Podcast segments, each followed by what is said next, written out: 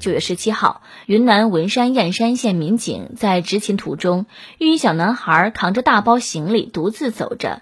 经询问得知，小男孩周五放学后都是父母接他回家，谁知周五当天放学后却迟迟没有等来家人，而且男孩没有手机，和家人无法取得联系，于是他便扛着行李徒步走了一个通宵。民警将小男孩护送回家。小男孩回到家时，其父母还有点恍惚：“你怎么回来了？”原来，这对粗心的父母竟然忘了周五那天到学校接孩子了。看到步行一整夜的孩子被警察安全送回，父母又是自责，又是对民警连连感谢。这件事让我想起了小时候放学下大雨，其他同学都有家人送伞，我却没有家人来送伞接我。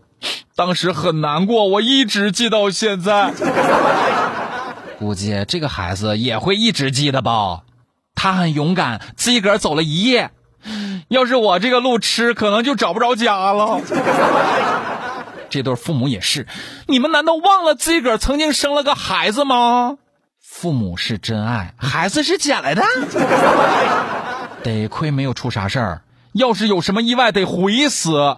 类似这样的父母还真不老少呢。艾特采薇采棉花说：“哎呀，真的会忘的了。以前心里装着孩子，一天到晚都想着他，每时每刻都能脑补他在学校干什么。现在，哎呀，工作实在是太忙了，有时候五点多了才一拍脑门，哎呀，我还有个孩子等着我去接呢。”艾特深深 H 妈妈说。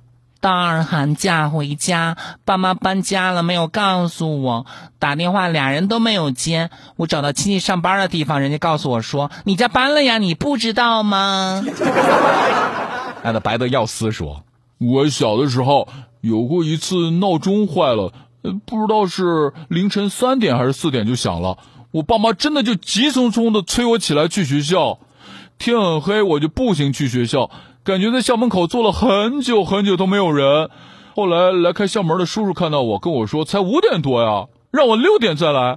我又走回家，当时天还没亮呢。爱的韩妹娃说：“初中，我的爸爸来接我，把书包拉走了，我没上车，车就开走了。